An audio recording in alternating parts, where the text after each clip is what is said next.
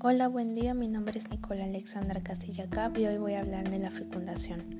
La fecundación consiste en la unión de los núcleos de los gametos haploides del macho y de la hembra, produciendo la formación de una célula huevo o cigoto diploide, es decir, con un doble juego de cromosomas, un juego paterno y otro materno, que en total representan el número cromosómico de la especie.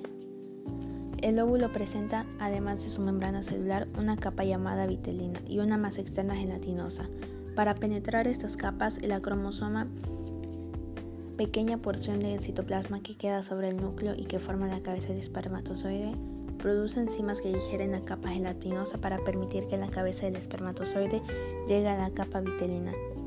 En esta capa existen moléculas receptoras que al reconocer las proteínas de la cabeza del espermatozoide permiten que la membrana celular de ésta se funda con la membrana celular del óvulo y el núcleo espermático penetre para fusionarse con la del óvulo. Existen dos tipos de fecundación, la interna y la externa. La interna consiste que ocurre en las vías genitales de la hembra y la externa que los óvulos son liberados al medio y son fecundados por espermatozoides por el macho. Mayormente ocurre en animales acuáticos.